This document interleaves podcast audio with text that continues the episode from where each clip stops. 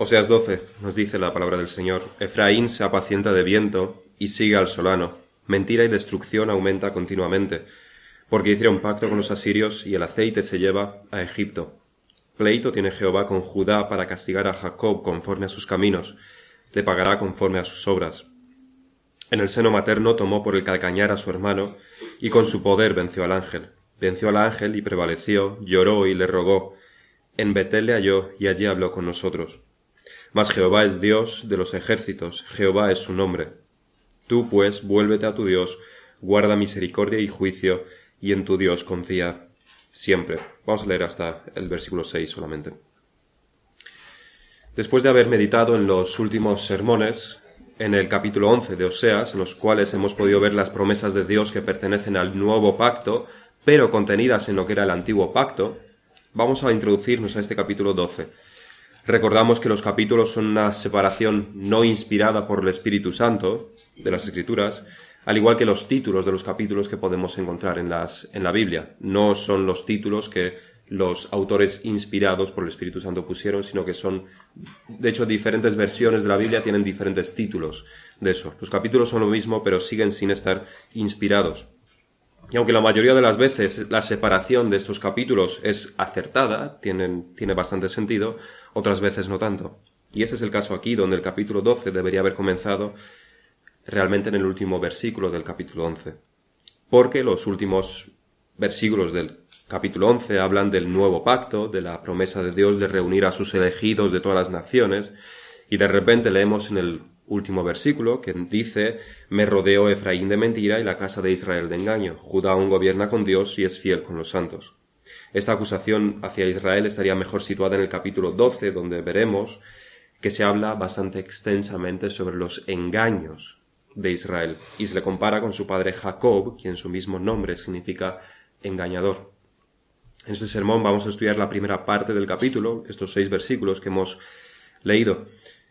Y lo vamos a dividir en varias secciones. Veremos en el versículo 1 la falta de fe y de arrepentimiento de Israel. En el versículo 2 lo que nos enseñan las menciones a Judá, que ocurren bastante en el libro de Oseas. Y por último, en los versículos del 3 al 6, la comparación de Israel con su padre Jacob. El primer versículo dice así, Efraín se apacienta de viento y sigue al solano. Mentira y destrucción aumenta continuamente porque hicieron pacto con los asirios y el aceite se lleva a Egipto. Para entender este versículo, deberemos irnos a Segunda de Reyes, capítulo 17, donde se nos relata la caída de Israel, la destrucción de estas diez tribus del norte.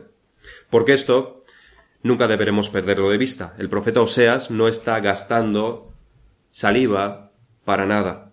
Dios no le está diciendo que profetice en vano.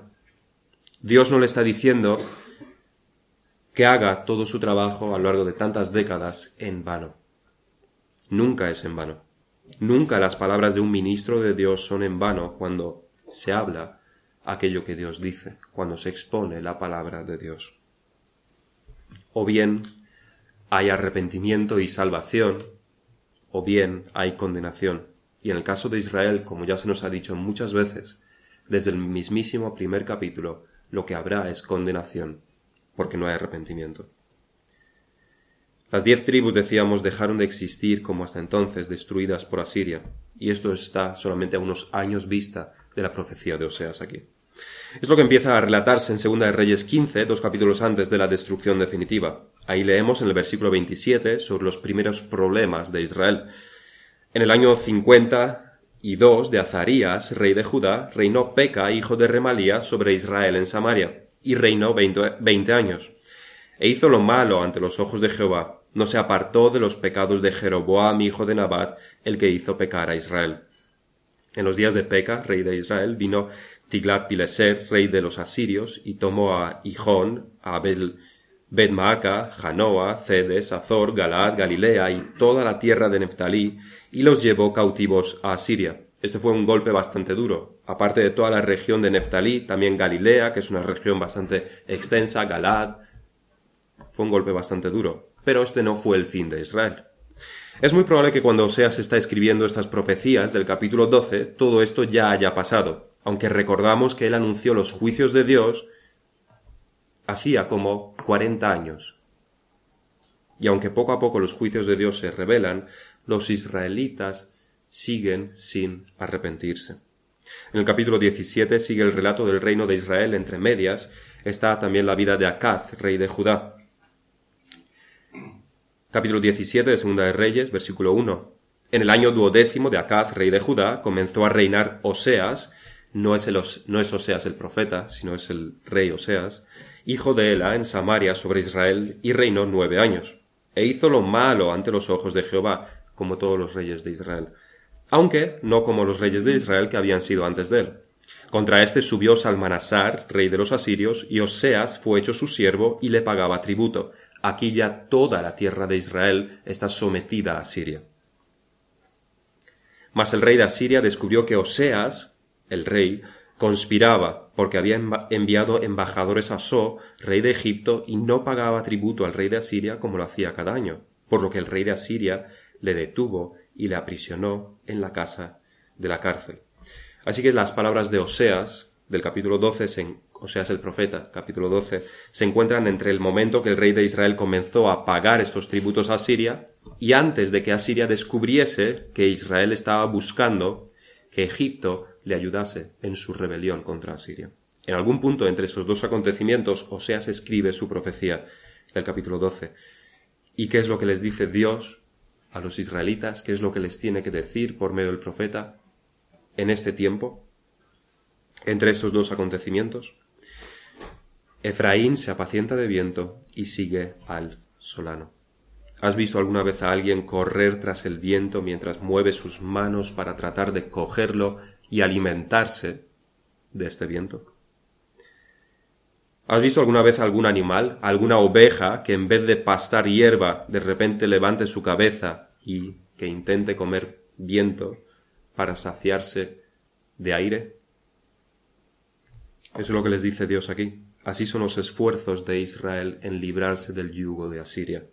Eso es lo que está haciendo el supuesto pueblo de Dios. En vez de acudir a Él, a Dios, están haciendo esfuerzos gigantescos para conseguir por un lado el favor de Egipto y por otro lado rebelarse contra Siria. Esfuerzos hercúleos por coger el viento con sus manos e intentar saciarse con él. Porque todo esto no funcionará igual que el viento no te saciará jamás por más que lo intentes. Pero no solamente que todo su esfuerzo será en vano, todo su esfuerzo es además peligroso y sigue al solano, nos dice el versículo. El solano, o viento del este, es ese viento del desierto que trae una de calor que lo abrasa todo a su paso, y del que más vale resguardarse. Pero ellos siguen a este viento, lo persiguen. No ven ni la vanidad de esto, ni tampoco ven el peligro de ello. O quizás sí, sí que lo vean. Pero lo prefieren a la otra opción, porque si están corriendo tras el viento para saciarse de aire, al lado delante de ellos, dispuesto delante de ellos. Tienen un banquete preparado por Dios mismo, de la comida más rica, de los manjares más deliciosos. Todo para satisfacer no solamente sus estómagos, sino también para disfrutar de ello, todo lo que no pueden conseguir con el viento. Pero ellos, vez tras vez, año tras año, década tras década, de las profecías de los profetas, de Oseas en particular, rechazan el festín de Dios. ¿Y por qué? ¿Por qué no se sientan a la mesa de Dios? ¿Por qué prefieren creer que el viento les saciará y no creen que lo que Dios tiene preparado para ellos es lo que realmente les alimentará? Si seguimos con la metáfora, es porque antes de comer, antes de sentarse al banquete, festín, tendrían que dar gracias al Señor por la comida, y eso no lo quieren hacer. ¿Por qué no acuden a Dios? Dios los libraría de Asiria les daría la victoria, les guardaría como tantas veces lo hizo en el pasado, tantísimas veces. El problema por el que no depositan su confianza en Dios y antes buscan medios humanos es porque si acudiesen a Dios tendrían que arrepentirse primero de sus pecados. Tendrían que cambiar su adoración falsa por la adoración que Dios prescribe. Tendrían que abandonar a sus ídolos, destruir los altares y arrodillarse para siempre ante el único Dios verdadero en arrepentimiento. Y no quieren hacerlo. Rehusan hacerlo. Prefieren intentar comer viento a los manjares de Dios, todo porque no quieren arrepentirse. han endurecido sus corazones durante tantos años y durante tantas generaciones. Han copiado a las demás naciones en sus cultos que ya son incapaces de volver atrás en el culto verdadero a Dios. La adoración a sus dioses forma ya parte de lo que son como nación. No van a volverse a Dios. No van a escuchar a los profetas. Prefieren cavar agujeros con sus manos y beber agua con lodo en vez de acudir a los manantiales frescos de Dios, como dice otro profeta. Esta es, es pura locura, pero es el precio que están dispuestos a pagar por no arrepentirse. Pero antes de que les lapidemos con las piedras que ya hemos ido recogiendo del suelo, ¿no somos nosotros también muchas veces culpables de lo mismo? ¿No es cierto que muchas veces no oramos porque a lo largo del día hemos incumplido tantas cosas, hemos pecado tanto, hemos fallado tantas veces ante Dios? Y entonces no oramos y la consecuencia de esto es que nuestra conciencia se carga todavía más. No oramos porque no queremos ponernos delante de Dios y pedir perdón por nuestros pecados. Preferimos cargar con ellos en contra de nuestra salud espiritual. En vez de postrarnos ante nuestro Dios y arrepentirnos y pedir fuerzas, hacemos como Israel y nos volvemos a nuestros programas de televisión, a nuestras lecturas, a nuestros dispositivos electrónicos, para que alivien nuestra culpa. Ya lo decían los puritanos, o la oración matará el pecado, o el pecado matará la oración. La pregunta es, ¿dónde estás tú? ¿Dónde estamos nosotros? ¿La oración está matando al pecado o el pecado está matando a nuestra oración? Y eso es aplicable también a la lectura de la palabra. Cuando cerramos nuestros corazones para que nos hable, quizá leamos por encima las escrituras, versículo tras versículo, capítulo tras, tras capítulo, pero no abrimos nuestros corazones para que el Espíritu de Dios obre arrepentimiento y nos señale el pecado en nosotros. O cuando nos exponemos a la palabra de Dios. Quizás cerremos nuestros corazones por cualquier razón, la principal siendo el pecado, el incumplimiento de nuestras responsabilidades hacia Dios, y cerramos el corazón y no nos exponemos a la palabra de Dios. Lo único que hacemos es aumentar el pecado y no conseguir el perdón de Dios. Pero hay más aplicaciones en este versículo. Muchos carismáticos o pentecostales cogen versículos como este y dicen, ves, no tienes que ir al médico porque es un medio humano. Todo lo que tienes que hacer es confiar en Dios porque Él te sanará. No vayas al médico. Eso sería confiar en el humano, en el ser humano y no confiar en Dios. Y más de uno ha muerto por esta razón, literalmente lo digo. Y lo peor es que el Dios con el que se han encontrado después de la muerte probablemente no sea el Dios en el que ellos creían. Este es un extremo que debemos evitar y que si el sentido común nos acompaña no nos costará tampoco demasiado evitarlo.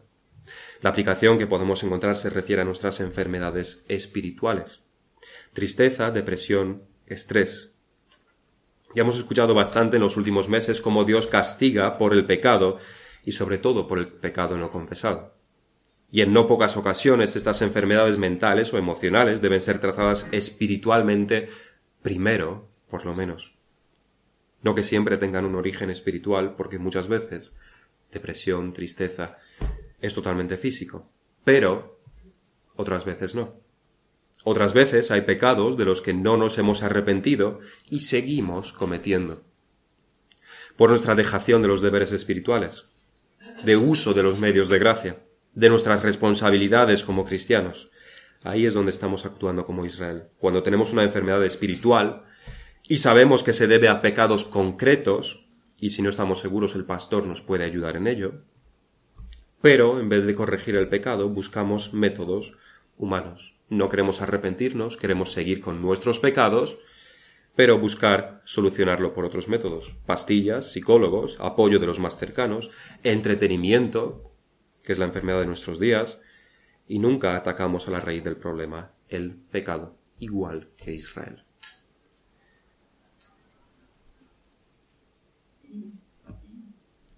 En el versículo 2 encontramos al profeta Oseas hablando de Judá. Y dice, Pleito tiene Jehová con Judá para castigar a Jacob conforme a sus caminos, le pagará conforme a sus obras. Después de la división del reino de Israel, a la muerte de Salomón, las diez tribus del norte se llamaban normalmente Israel o Efraín, y las, y las dos tribus del sur, Judá. Pero Judá está en Israel como las diez tribus del norte, eso es lo que se quiere recalcar en este versículo al decir Jacob, para no confundirlo con el Israel del norte. Dios castigará a Jacob, que incluye a Israel y a Judá en ese momento. Y los castigará a ambos porque deberían ser un solo pueblo, o por lo menos como un solo pueblo, han abandonado a Dios.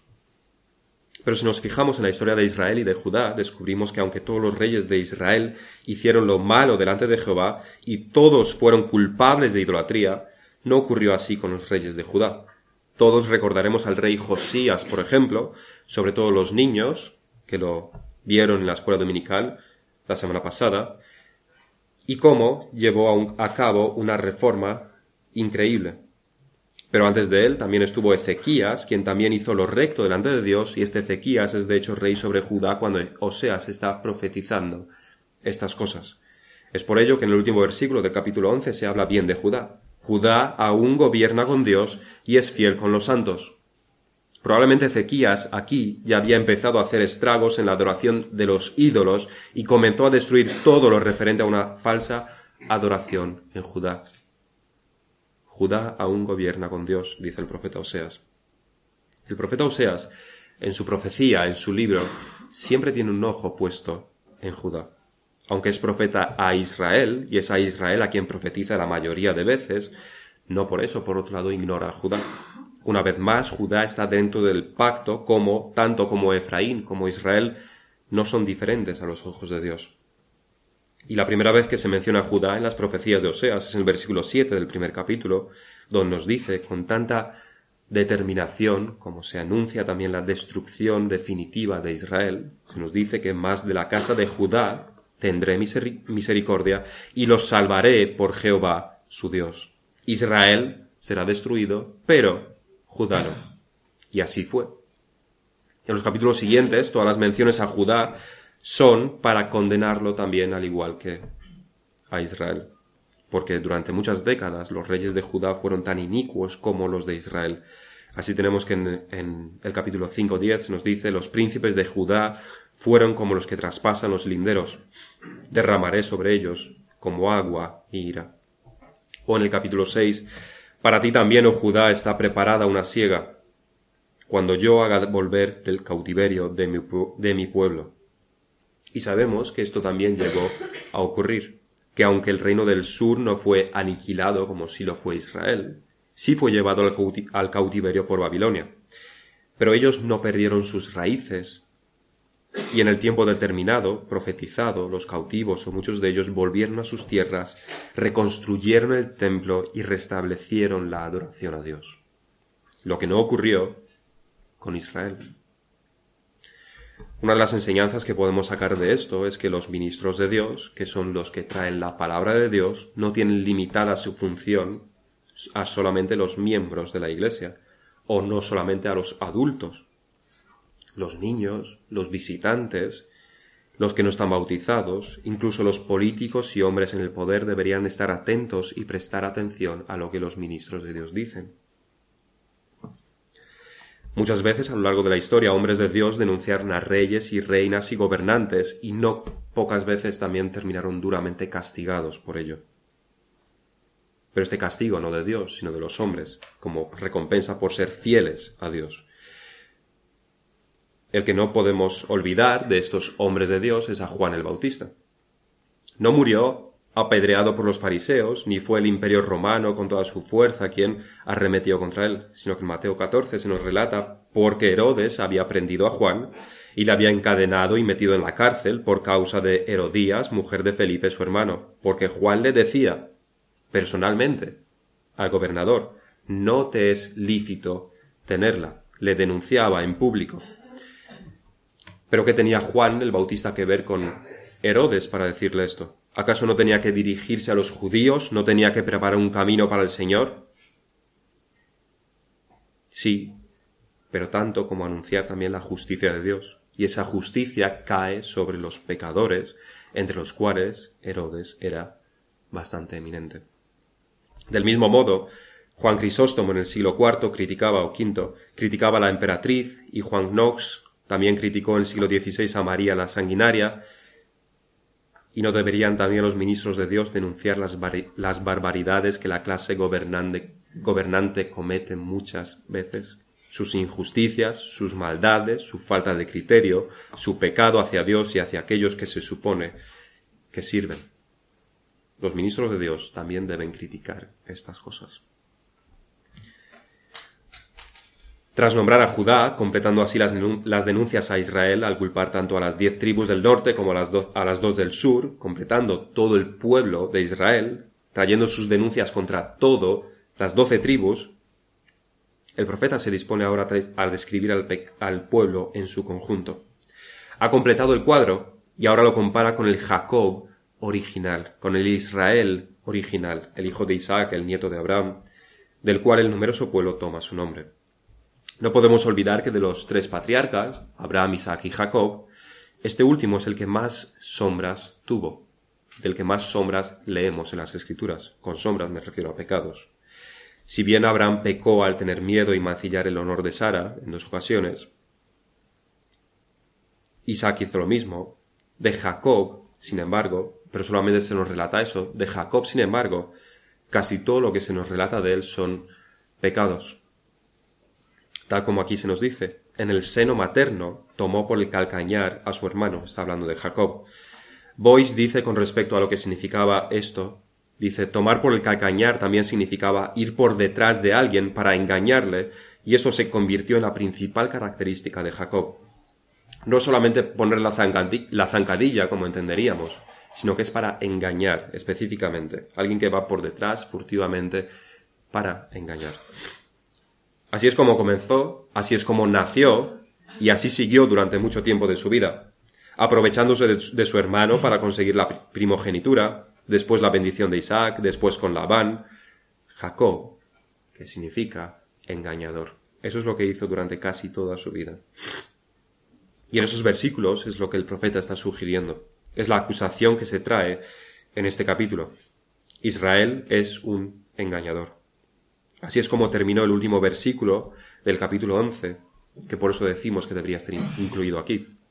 Me rodeó Efraín de mentira y la casa de Israel de engaño, como Jacob su padre. Y también en los versículos siguientes se menciona, mercader que tiene en su mano peso falso, amador de opresión, engaña a Dios, engaña a su prójimo, como hizo Jacob. Y sin embargo, por otro lado, hay una diferencia clara entre ellos, entre el pueblo de Israel y su padre Jacob. Y es que Jacob, el engañador, se convirtió, cambió su manera de vivir en cierto punto, cambió su conducta y su nombre fue cambiado de engañador a Israel. El relato que Oseas menciona de la lucha con el ángel lo encontramos en Génesis 32. Después de haber servido a Labán durante veinte años, Dios le dice a Jacob que vuelva a su tierra dejando a Labán.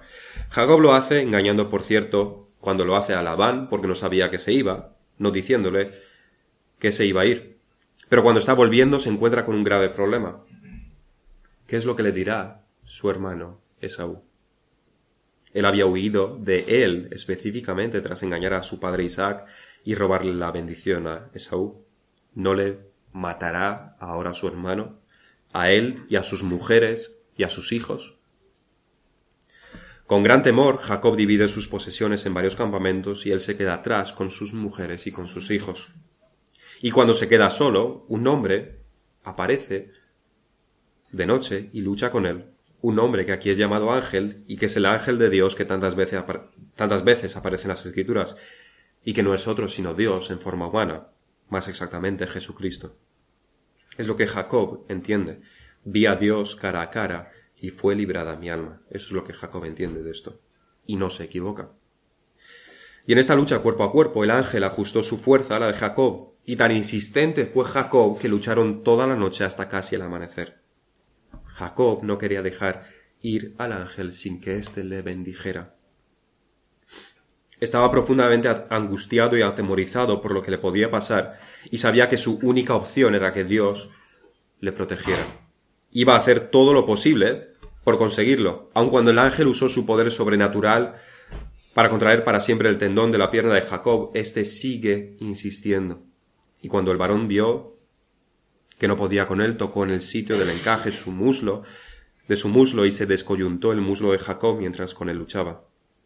Y dijo, Déjame, porque raya el alba. Y Jacob le respondió, No te dejaré si no me bendices. Y la insistencia, las lágrimas, como se nos dice aquí, los ruegos de Jacob son escuchados. Y el varón le dijo, ¿Cuál es tu nombre? Y él respondió, Jacob. Y el varón le dijo, No se dirá más tu nombre Jacob, sino Israel, porque has luchado con Dios y con los hombres, y has vencido. Esto nos debe recordar, por eso lo leíamos al principio, en parte, a la mujer cananea que va tras el Señor para que sane a su hija endemoniada. El Señor no le hace caso alguno, aunque la mujer causaba gran alboroto, hasta que sus discípulos también le insisten, pero por la molestia, no por otra cosa. Y aunque el Señor la intenta disuadir, diciéndole que él debe alimentar a los hijos de la casa de Israel, que son los judíos, y no a los perros que son los cananeos, la mujer siendo parte de ellos, ella sigue insistiendo. Entonces respondiendo Jesús dijo, Oh mujer, grande es tu fe, hágase contigo como quieras. Y su hija fue sanada desde aquella hora. Por supuesto, aquí en este pasaje la pasividad del Señor, el no querer escucharla, no era sino una prueba para que la fe de la mujer se viese con claridad, y no para él, por supuesto porque ya conocía su corazón, sino para los discípulos y para los judíos. Porque más fe, leemos muchas veces, encontró entre los gentiles que en Israel, como muchas veces se resalta en los evangelios. Y este fue también el caso de Jacob. Por más que el ángel ignoraba su petición, tanto más él insistió. Su fe aquí fue probada, su, fue, su fe fue mostrada, y Dios lo bendijo. Buscó la bendición de Dios en ese momento tan angustioso y lo buscó con sinceridad, temiendo más que por su vida, por la de los suyos. Su nombre en ese momento fue cambiado de engañador a Israel, porque buscó a Dios, porque confió en Dios, porque se humilló ante Dios. Ahora, el pueblo de Israel, en esos tiempos de Oseas, se encuentra también en un problema tan grave como el de su antepasado y no entiende que es Dios quien les puede ayudar. No buscan a Dios tal como lo hizo su padre, no se humillan ante Él, no quieren nada tener nada que ver con Él. En su conducta son tan impíos y tan engañadores que aquí el profeta los llama por su antiguo nombre, Jacob, porque de nuevo son caracterizados por el engaño. El patriarca creció en la fe, ellos ahora la abandonan y vuelven de donde partieron, a ser engañadores. Su pecado es que abandonan al Dios verdadero. Su pecado es que no se vuelven a Él. Su pecado es que no imitan la fe de su padre Jacob, ni de Isaac, ni de Abraham. Y hay un elemento que agrava todavía más su pecado. Si continuamos leyendo en Génesis 32, veremos que el relato no termina con el ángel cambiando de nombre a Jacob, ocurre algo más antes de bendecirlo. Génesis 32, 29, entonces Jacob le preguntó y dijo, Declárame ahora tu nombre. Y el varón respondió, ¿Por qué me preguntas por mi nombre? Y lo bendijo allí. Jacob le preguntó por el nombre, a lo cual el ángel de Dios nunca le contestó. Tal como los comentaristas dicen, el ángel puso ciertos límites. No iba a hacer todo lo que Jacob le pedía para guardar la posición de uno y de otro. Uno era Dios, el otro es solamente un hombre. Bendice a Jacob, pero en ningún caso porque estuviese obligado a hacerlo. Dios quiso bendecirle, por eso el ángel apareció ahí en primer lugar. Pero no hizo caso a la otra petición de revelar su nombre, porque aquí Jacob, el que es Dios, es el ángel, no tú. El agravante del pecado de Israel es que ellos sí conocen su nombre. Por eso se menciona el versículo 5. Mas Jehová es Dios de los ejércitos. Jehová es su nombre. Los israelitas en estos tiempos sí conocen el nombre de Dios. Conocen su nombre y su nombre revela su naturaleza. Tienen sus leyes, conocen a Dios mucho mejor que Abraham o Isaac o Jacob, o por lo menos deberían conocerlo. Y un mayor conocimiento debería llevar a una mayor adoración, algo que no ocurre. Esta porción del capítulo termina con un llamado al arrepentimiento. Tú, pues, vuélvete a tu Dios, guarda misericordia y juicio, y en tu Dios confía siempre. Este es tu estado, Israel, estos son tus pecados, idolatría, engaño, impiedad. Tus hechos son reprobables, son malos, son condenables. Te has alejado de Dios. Estás andando por caminos distintos de los de tus padres. Obras injustamente. Los ídolos han llenado tus tierras. Has abandonado a Dios. Has incumplido cada uno de los diez mandamientos, uno por uno e insistentemente. Mereces condenación y juicio debiste ser destruido en el primer momento. Y aún así, aun en medio de estos pecados de Israel, Dios todavía tiene la puerta abierta para que si quieren entren en su casa y coman del banquete que tiene preparado. Hay perdón en Dios. Igual que el Padre recibió al Hijo pródigo con gran alegría, Dios los recibiría a ellos si se arrepintiesen. Las puertas están abiertas. Pero eso no es solamente lo que Dios promete a Israel. Eso es lo que Dios promete a cada uno hoy, en este día. Hay perdón en Jesucristo. Su sangre lavará todo pecado, no importa los muchos años que hayas estado en rebelión contra Él. No importa lo graves que hayan sido tus pecados. El Señor no rechazará a ninguno que venga a Él. A ninguno. Y tiene un banquete preparado para todo aquel que venga a Él y no se compara con la vanidad del mundo, con el viento que el mundo intenta coger para saciarse. Pero por otro lado, si persistes en seguir en tus pecados, si no contestas a este llamado de Dios, tu fin será como el fin de Israel. Ellos no hicieron caso, prefirieron seguir en sus pecados, y entonces el Dios que podía ser su Padre se convirtió en su juez y en su verdugo. La puerta de la casa de donde estaba el banquete se cerró con llave. Y fueron destruidos en, medio de sufrimientos terribles, asesinados desde ancianos hasta bebés, hechos esclavos sin ninguna esperanza, arrancados para siempre de su tierra y obligados a olvidar sus raíces. El llamado de Dios al arrepentimiento para cada uno acabará. Vendrá un tiempo cuando ya no podrás venir en arrepentimiento ante Dios cuando los hijos de Dios hayan completado su número y todos estén sentados al banquete, y la puerta se cierre para siempre. Ya no habrá misericordia. En la casa, en el festín, Jesucristo y todos sus santos, y fuera el lloro y el crujir de dientes. ¿Dónde vas a estar tú? Que, el Espíritu Santo obre en cada uno para que vengamos a Él en arrepentimiento y fe, algo que no hizo Israel. Vamos a terminar en oración.